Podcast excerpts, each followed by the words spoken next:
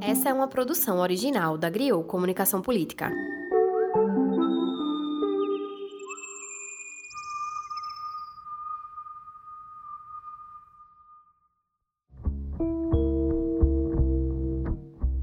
A gente lute né, para que mais mandatos cheguem e a nossa classe trabalhadora, mulheres, negros e negras e tal, sejam representadas por esses mandatos que vão ser eleitos. Essa é a voz de Yasmin Alves, parceira do podcast, em sua live com o vereador Ivan Moraes. Então, é um apelo mesmo para todo mundo que ainda, talvez a maioria que esteja engajado em algum, algum nível na política, mas que a gente se engaje na política e, e entenda que é sobre a nossa vida. E quem não sente muito os impactos da política como está hoje, isso quer dizer que você tem mais acesso a direitos. Isso quer dizer que você tá tranquilo, mas assim, tem a maioria da população a gente não tá. Yasmin é uma das pessoas que está sempre falando sobre a necessidade da gente aumentar nosso número de políticos eleitos e assim melhorar também a qualidade das políticas públicas no Brasil, principalmente as voltadas à população preta, às mulheres e à comunidade LGBT. Então a gente tá realmente cansado, a gente tá esgotado, esgotada. E aí uma andorinha só não faz verão, é, um partido só também não faz verão, uma organização política só não faz verão. Então, precisamos de mais pessoas organizadas, organizadas.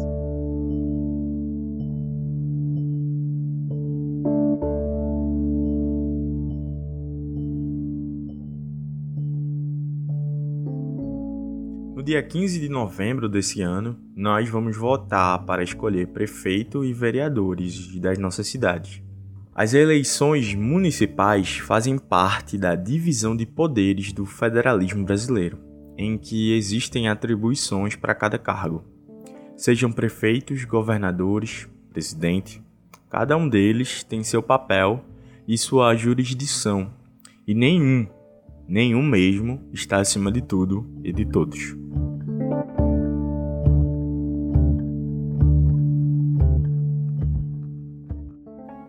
Meu nome é Caio Santos e no podcast Política Massa de hoje a gente vai discutir o papel do vereador e do prefeito na política municipal. Vamos utilizar aqui áudios da conversa entre a minha parceira Yasmin Alves com o vereador e candidato à reeleição pelo PSOL de Recife, Ivan Moraes. Esses áudios vão rechear o nosso programa. Esse papo de Yasmin com Ivan tá lá na íntegra no Instagram dela. Você só precisa acessar a arroba que Yasmin Alves, com K no começo e tudo junto, para conferir essa conversa e todas as outras que Yasmin faz por lá. Depois da vinheta, bora simplificar essa eleição um pouquinho mais. A gente volta já. É uma mentira da Receita Federal. É uma mentira da Receita Federal.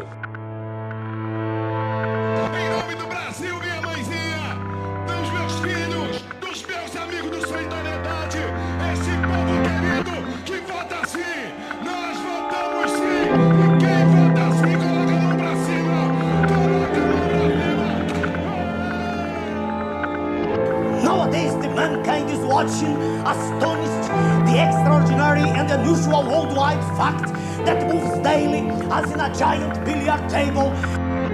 Glória a Deus. Glória a Deus. A bandeira nacional coloca ordem e progresso. Nunca tivemos ordem nem pro- progresso no país. Boa parte da culpa dos senhores que aqui estão. Não tem saúde, não tem educação, não tem infraestrutura, não tem saneamento. O que fazer? Principalmente na área da saúde. Dessa nação.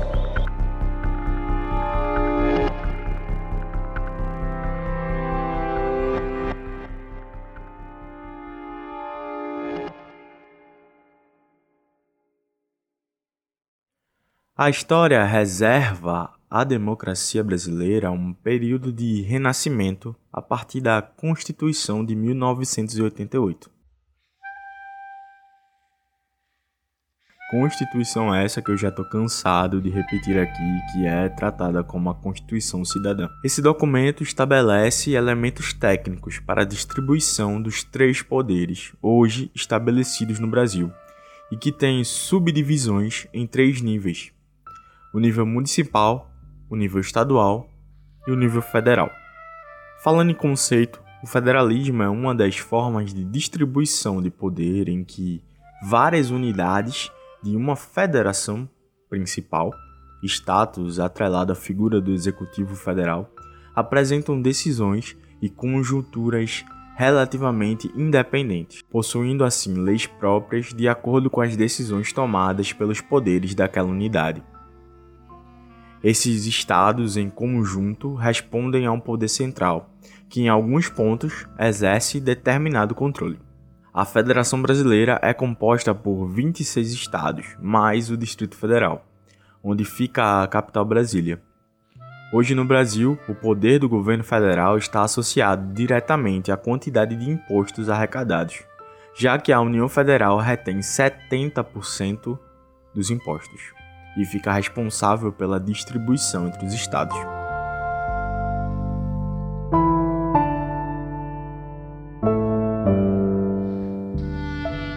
Sabe o que é o princípio da separação dos poderes? A AGU explica. Esse é um áudio retirado do canal da AGU, a Advocacia Geral da União, lá no YouTube. Ele conta um pouco sobre o princípio da separação entre os poderes.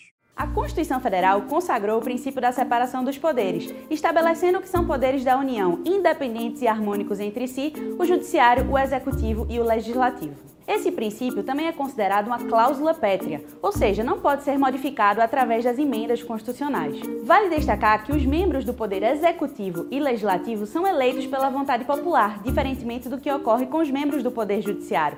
Para ser juiz, por exemplo, é preciso ser aprovado num concurso público. A finalidade principal do princípio da separação dos poderes é garantir a liberdade individual, evitando e combatendo a concentração absolutista do poder na mão de determinadas pessoas ou grupo de pessoas.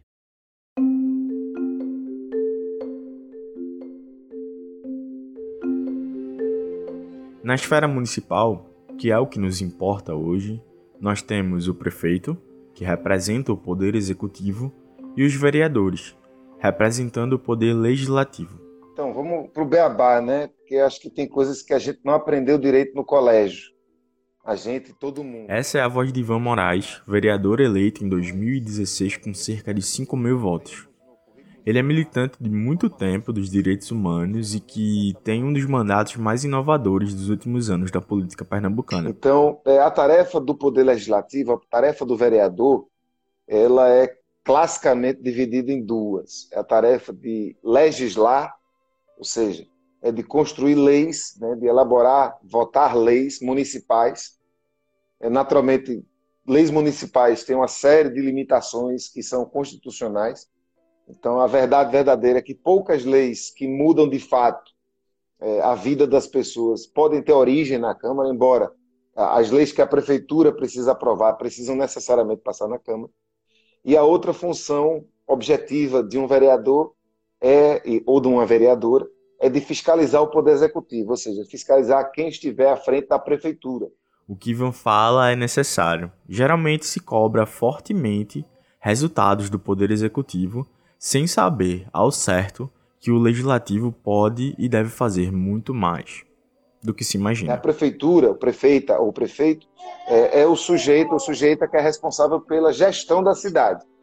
Então, se vai ter escola, se não vai ter escola, é, onde é que vai ter o posto de saúde, onde vai ter médico, onde não vai ter médica, é, se eu vou priorizar é, fazer uma obra é, para reduzir danos na, no, no deslizamento de barreiras, ou se eu vou priorizar trocar o asfalto de determinada rua, é, se eu vou trocar lâmpadas, é, ou se eu, ao invés de trocar lâmpadas, eu vou trocar o poste inteiro. Então, essas coisas são tarefa da prefeitura, é de é, colher impostos, colher dinheiro da população através de impostos, taxas e, e outras questões, é, e devolver para a sociedade em termos de política.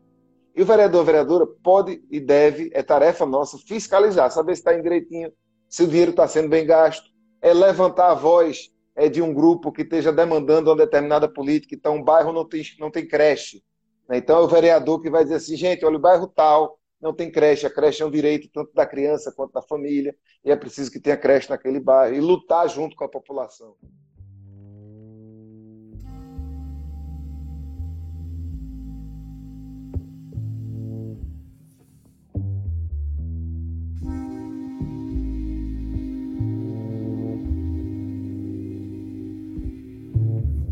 Vereador é essa figura dentro do município responsável tanto pela fiscalização do prefeito, mas também pelas propostas de leis municipais, que podem e devem ativamente melhorar a vida dentro da cidade e de seus territórios.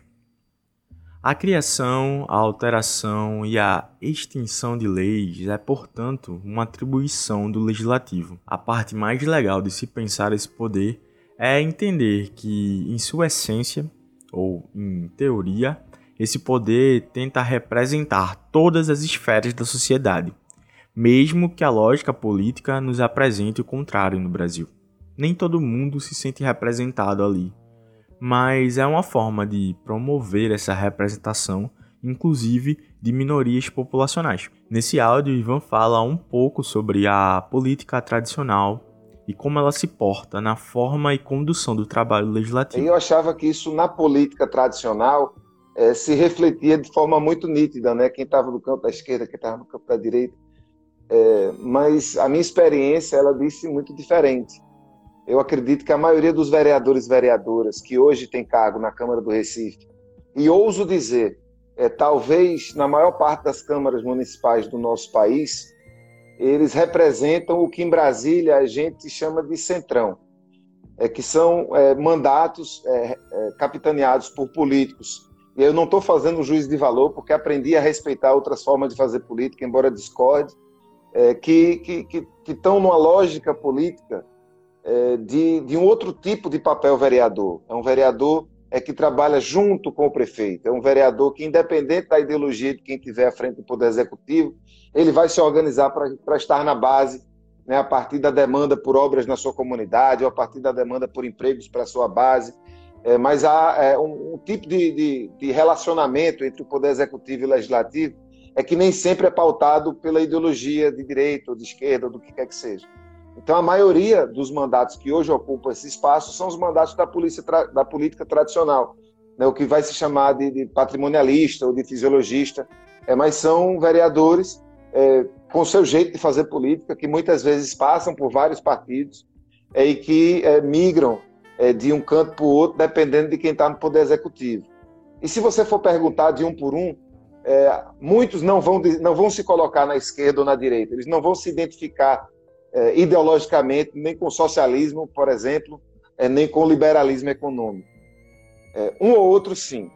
Então, eu diria que dos 39, é, eu, eu, não tenho como, eu não fiz esse mapa, poder até fazer, é, mas eu acho que a gente deve ter dos 39, alguns poucos, um punhado de vereadores é, que, que se identificam na direita, que são é, liberais, né, que defendem uma economia mais liberal. Você tem um, conservadorismo muito grande, e aí vai se discutir se é esquerda, se é direita, porque o conservadorismo dos costumes ele não tem ideologia no campo da economia, embora a gente tenha reivindicado cada vez mais é, a pauta dos costumes para o campo da esquerda. Então você tem uma Câmara predominantemente conservadora, é, muito é, cristã, alguns mais fundamentalistas, mas é, a, a, maioria com, com algum relacionamento com a igreja cristã, com alguma igreja cristã. Aí você tem é, alguns poucos mandatos, e aí vou botar um punhado também, do mesmo jeito que eu coloco um punhado no liberalismo, eu vou colocar um punhado de mandatos no que a gente chama do espectro progressista, é, do centro para cá, é, pessoas que se identificam, que você, se você for perguntar, ele vai dizer, não, eu sou de esquerda, eu sou de centro-esquerda. Né? Alguns estão no PSB, alguns estão na base do governo, embora a base do governo seja também conservadora. É, e tem o mandato da gente, que é o que tem mais à esquerda da Câmara. Essa percepção através de sua experiência em mandato ativo é bastante interessante para a gente ampliar o debate. Apesar do intuito de que em vários momentos a gente vê por aí vereadores prometendo mudanças que não dizem respeito ao seu mandato, é importante que a gente saiba quais limites são dados para a atuação de um vereador. E esse limite está justamente no território. Seu mandato só consegue mexer nas leis do município. Só e apenas só as pessoas que moram ou, de certa maneira, têm algum tipo de trabalho contínuo na cidade podem ser impactadas pelas políticas criadas na Câmara Municipal. O site Politize listou alguns exemplos de mudanças que vereadores podem promover em sua cidade. Alguns exemplos de assuntos que podem ser tratados em lei por um vereador são os seguintes: segundo Politize, mudança, criação ou extinção de tributos municipais, criação de bairros, distritos e subdistritos dentro do município, estabelecer o chamado perímetro urbano, aprovar os documentos orçamentários do município, elaborar, deliberar e votar o plano diretor municipal, aprovar o plano municipal de educação, estabelecer regras de zoneamento, uso e ocupação do solo, determinar o tombamento de prédios como patrimônio público, preservando a memória do município. Chegou uma pergunta, Ivan, de Fafá Recife. Que exemplos de projetos e leis só a Câmara Municipal pode apresentar? Bom, aqui Ivan explica pra gente alguns projetos que o vereador não pode apresentar. Certo, eu vou tentar responder ao contrário. É, eu vou tentar te dizer os projetos e leis que nós não podemos apresentar porque os que a gente pode são os outros. Agora veja como são os limites. A gente não pode apresentar, quer dizer, a gente pode apresentar, mas é inconstitucional. Então, se for votado no plenário, é, certamente será vetado e possivelmente não vai para o plenário, ele para na tramitação. Então, o que é que nós não devemos, legalmente, não podemos apresentar? Não podemos apresentar nenhum projeto de lei, por exemplo, é, que incida em custo à prefeitura. Então, o vereador não pode Alguns devem até dizer isso na campanha, mas não pode o vereador é, fazer um projeto de lei que aumente o salário das professoras, para aumentar o, o, o salário de Fafá. Não pode. A gente vota o salário das professoras, mas o projeto de lei tem que sair da prefeitura e chegar na Câmara do Recife. Então a gente pode incidir em custo é, a partir do que demanda, do que é trazido pelo Poder Executivo. A gente vota sim ou não, mas a gente não cria despesa. A gente só autoriza ou não autoriza que haja despesa. Matéria urbanística, a gente também não pode é, originar. Então, a Câmara não pode originar é, que determinada área da cidade vai se tornar um AZEIS, uma Zona Especial de Interesse Social. Isso não pode partir da Câmara, mas pode, naturalmente, partir da Prefeitura, e aí o vereador, a vereadora luta para que parta da Prefeitura, e aí a gente vota sim ou não, e aprova ou não aprova. Então, como essas, há algumas outras questõezinhas. É, naturalmente, questão de polícia, segurança pública, o município não, não vota. Além disso, o papel fiscalizador de vereadores também foi listado pelo pessoal da Politize. São eles: fiscalizar as contas da prefeitura de forma a inibir a existência de obras superfaturadas e atrasadas, fiscalizar e controlar diretamente os atos do poder executivo, inclusive da administração indireta, criar comissões parlamentares de inquérito ou realizar o chamado controle externo das contas públicas com a ajuda do Tribunal de Contas do Estado ou do município. Como qualquer outra pessoa no Brasil, os vereadores também possuem um corpo de direitos. Tá, tudo bem, não é como qualquer outra pessoa no Brasil. Eles têm mais direitos do que a maioria das pessoas geralmente tem. Um desses direitos é a imunidade parlamentar, onde os vereadores podem expressar livremente suas opiniões sem sofrer ameaças judiciais, evitando que a sua capacidade de exercer as competências seja limitada. Além disso, os vereadores contam com o direito à renúncia, o direito de exercer outra profissão e o direito à remuneração. Já o prefeito é o chefe do poder executivo. Isso significa que está nas mãos dele o poder de administrar a cidade em que se vive. Ele cobra impostos e taxas que, por sua vez, devem custear obras, serviços e políticas essenciais para a vida nas cidades. O prefeito toma conta, como o Ivan já tinha dito antes, de coisas como a limpeza e a iluminação pública, o sistema de transporte urbano, as ambulâncias e serviços de saúde municipais, a educação infantil e o ensino fundamental, além de tomar conta da formação da Guarda Municipal.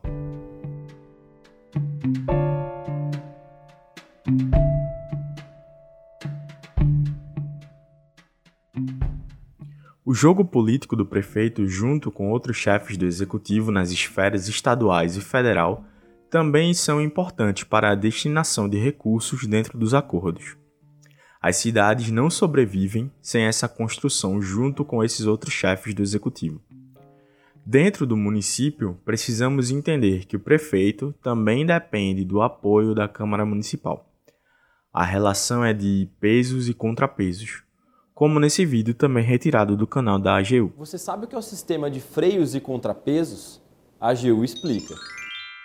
A nossa Constituição Federal, logo no artigo 2 ela diz que são poderes da União, independentes e harmônicos entre si. O judiciário, o legislativo e o poder executivo. Essa ideia de poderes independentes, da separação entre eles, ganhou muita relevância com o filósofo Montesquieu, no século 17 e 18, e se baseou nas ideias de John Locke e de Aristóteles. Naquela época, os governos absolutistas eles eram a regra. E Montesquieu percebeu que dar autonomia e limite para esses poderes era uma boa forma de evitar que estivesse um Estado absoluto e que se concentrasse o poder na mão de um só soberano. Dessa forma, foram estabelecidas funções específicas para cada um dos poderes. Essas funções são chamadas de típicas e são divididas da seguinte forma: o poder legislativo teria a função de legislar e de fiscalizar, o poder executivo a função de executar. E o poder judiciário de julgar, de aplicar a lei ao determinado caso concreto. Essas são as funções típicas, já que é possível também que o legislativo julgue ou então que o poder executivo legisle, entre outras formas. O prefeito está sujeito à Câmara, mas também tem o poder de veto e sanção de leis, escolhidas e votadas dentro da Câmara. Caso o veto a algum ponto da lei seja realizado, a Câmara traz o veto e vota ele. Caso derrubado, é a força da votação legislativa confirmada pela derrubada do veto que prevalece. A explicação filosófica disso é que, como o prefeito é eleito pela maioria, a Câmara Legislativa é a manifestação de toda a sociedade, incluindo a sociedade que não elegeu o prefeito. Os preceitos da democracia envolvem essa noção de que as minorias também devem ser respeitadas. Democracia não é a ditadura da maioria mesmo que nem sempre isso se realize. Ivan agora fala pra gente um exemplo dessa relação entre projetos aprovados e o veto do prefeito. O, o mandato da gente fez uma lei, é, fez um projeto que, que foi aprovado, mas foi vetado pela prefeitura, é que obrigava bares e restaurantes a poder ceder água potável gratuitamente para seus clientes. É o projeto Água da Casa, né? é uma lei em muitos municípios do Brasil. É, foi aprovado pela Câmara, é um projeto constitucional, mas a prefeitura entendeu que não deveria aprovar, então o prefeito vetou é, essa lei. Qual é o, o que, é que acontece agora? Um, um, veto, um, projeto de lei que é vetado pela prefeitura, ele precisa voltar para a Câmara, e aí nós vamos ter, esperamos que ainda esse ano, mas se não, no ano que vem, é, precisamos analisar mais uma vez o veto, e aí os vereadores vão ou dizer que o prefeito está certo e vão votar a favor do veto, ou vão vetar o veto derrubar o veto, mantendo o projeto de lei. Então, é, esse é um caso de um projeto nosso, é, que foi aprovado, que era legal, que é, incidia sobre o privado. Esse foi vetado, mas o outro que diz, por exemplo, que é nosso também, é que obriga que os shopping centers tenham fraudários acessíveis para homens e mulheres. Esse foi sancionado, então já é lei nossa. É, o, o, a obrigação que a gente gerou para o ente privado, o shopping O prefeito conta com uma grande leva de funcionários é uma grande máquina financeira que, por isso, depende da fiscalização dos vereadores. Porém, o jogo político no Brasil não é para amadores. Nem tudo segue uma lógica normal. Por exemplo, no Rio de Janeiro, o prefeito Crivella está todo enrolado com a justiça, mas a Câmara Municipal livrou ele já duas vezes de um processo de impeachment, mesmo com fartas provas e investigação pesada sobre ele, contando inclusive com o voto do 02 de Bolsonaro o Carluxo. Ainda no Rio de Janeiro, a Câmara de Vereadores rejeitou mais um pedido de abertura de processo de impeachment contra o prefeito Marcelo Crivella.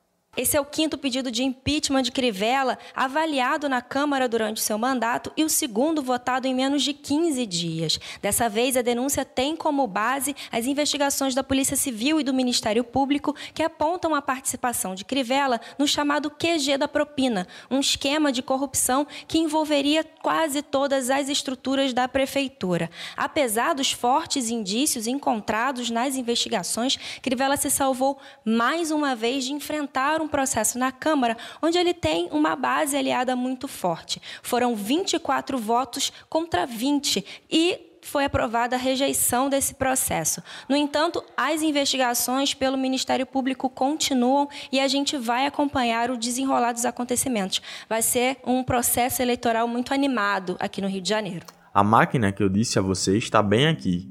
Esses são os números que cabem às prefeituras em relação aos impostos e recursos. Cerca de 22% dos recursos arrecadados pela União, com o imposto de renda e imposto sobre produtos industrializados, são repassados aos municípios.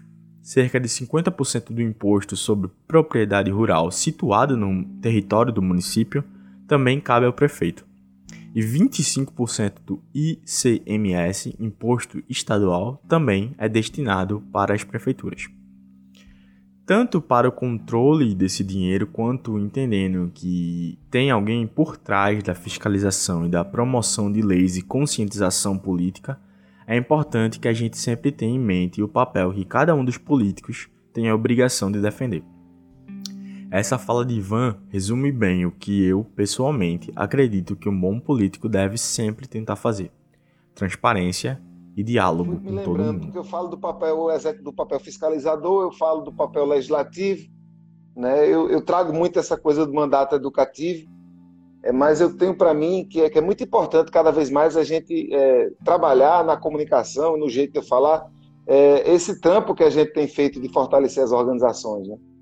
É porque a gente percebeu já no início do mandato que muitas vezes é, o, o sujeito, muitas vezes, na maioria das vezes, quase todas as vezes, é, o sujeito legítimo de, de lugar de fala, ou de protagonismo em determinada luta, não está dentro do mandato. Né? O, o, legislativo ele não tem essa autoridade é, de pautar o que vai ser discutido pela sociedade civil. Acho que é o contrário. Então, a gente primeiro se oferece para a escuta, é, e desde o início a gente entende que essa escuta precisa ser qualificada, né, e que essas organizações precisam ser fortalecidas. E a gente começa a entender é, como é que, diante das limitações é, da estrutura do poder legislativo, né, o que é curioso, porque todo mundo fica achando que tem dinheiro para dar e vender dentro do mandato, né, que é um negócio, parece que tem uma caixa de dinheiro, você mete a mão, tem dinheiro, e a gente percebeu logo que não é assim, a gente percebeu logo cedo as limitações é, do que a gente pode de fato fazer, mas a gente entendeu que essas limitações tratadas com criatividade, dentro da lei, é, com transparência, a gente conseguia ainda apoiar de muitas formas. Né? Aí apoiamos com comunicação, apoiamos é, quando a gente abre mão é, do, daquele cartão famigerado da alimentação, a gente coloca esse cartão à disposição dos movimentos. Né? A gente fortalece quando a gente é, incide para é, que uma organização, por exemplo, é, ganhe o, o status de é, interesse público e ela é isenta de alguns impostos. A gente fortalece quando a gente procura, junto com a organização, mudar o orçamento da prefeitura. É para que a luta que a organização empreende é, tenha visibilidade, tenha fortalecimento. Né? A gente ajuda, a gente fortalece, a gente não ajuda, a gente fortalece é, quando a gente é, legitima aquela luta através de uma audiência pública. Né? Eu posso me remeter, por exemplo, o que a gente tem feito em parceria com o Sintrace, Sindicato dos Trabalhadores do Comércio Popular, que fazem suas manifestações, que são protagonistas de sua fala, é que não vinham sendo recebidos, não eram atendidos pela prefeitura, é, e, e num trabalho que não foi de uma hora para outra, né? foi um trabalho de muitos meses, de muita luta, de muitas reuniões, a gente conseguiu legitimar a interlocução do sindicato, então foi uma forma muito massa de fortalecimento. Né? E eu me lembro que quando a gente fez a prestação de conta no final do ano passado, a gente não se contentou é, em falar do que a gente fez no mandato, mas a gente fez questão de montar um mapa do Recife. E esse mapa está disponível, viu, gente? É, quando acabar é, o Ziriguidum aí, é, que quando a gente estiver podendo receber vocês lá no gabinete, até dezembro pelo menos, é, vocês podem ir lá pegar um mapa lindo do Recife, que tem de um lado algumas ações do mandato, e do outro, no mapa, é, mais de 70 organizações da sociedade civil que nós é, nos inspiramos É, e aí, que alegria que eu tenho de dizer que não são organizações que nos devem absolutamente nada. É, nós não temos nenhum tipo de relação de subordinação com essas organizações, pelo contrário. Essas são organizações que, para a gente, do nosso mandato, é, são referência naquilo que precisa ser feito. E a gente vai sempre ficar olhando para elas, a gente vai sempre tentar formas de fortalecê-las, é porque a partir é, do fortalecimento de quem está na luta todo dia, é que a gente também, enquanto mandato, se fortalece dentro da institucionalidade para retro, retroalimentar a luta, fortalecendo ainda mais é quem está transformando as coisas do lado de fora. A política ela não é fácil, nem simples. Ela é complexa, mas é importante e pode ser mais interessante.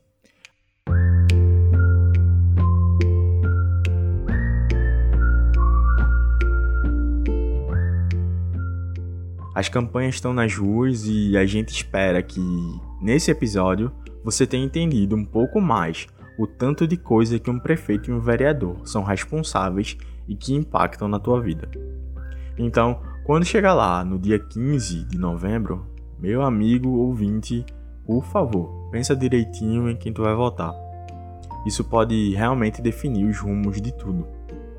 As eleições municipais são as mais visíveis porque elas envolvem essas questões que nos desafiam, nos indignam e nos animam todo dia. Não é só sobre ideologia, é sobre as nossas casas, é sobre viver bem. Gente, é muito pra. Eu me divirto horrores fazendo campanha. Eu acho gostoso pegar um tema polêmico e pegar a pessoa por isso. Você pergunta assim: você faz o quê? Você trabalha com o quê? Aí deixa a pessoa falar. Aí o que é que você acha? Aí você vai pegando pelos detalhes assim e já vai acontecendo um processo de, de politização. E no final termina. Olha, no pessoal tem essa chapa assim, eu tô fazendo isso, qualquer Uber que eu pego, qualquer coisa assim, é nesse pique, não só agora, mas o tempo, assim, sempre que tiver disposição mental e física, né? Fazer isso, entendeu? É, eleição é um momento de visibilidade em que as pessoas vão falar inevitavelmente sobre política. Então, vamos falar sobre política com elas, porque se a gente não falar, outra pessoa vai falar, porque não tem vácuo é. na política.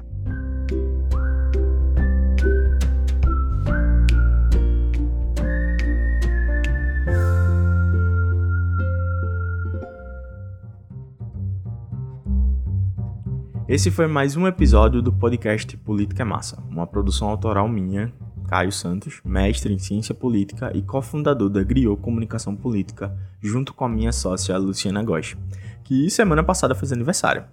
Parabéns, Lulu!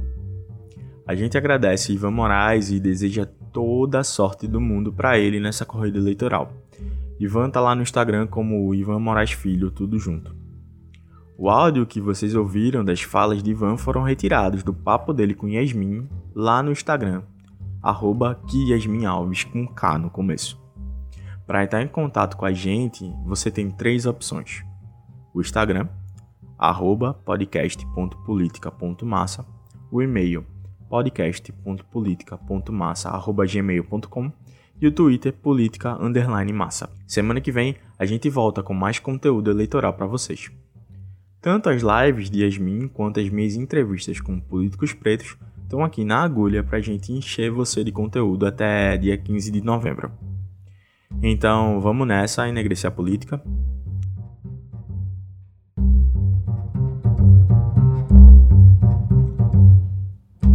A você que nos escutou até aqui, muito obrigado. Até a próxima.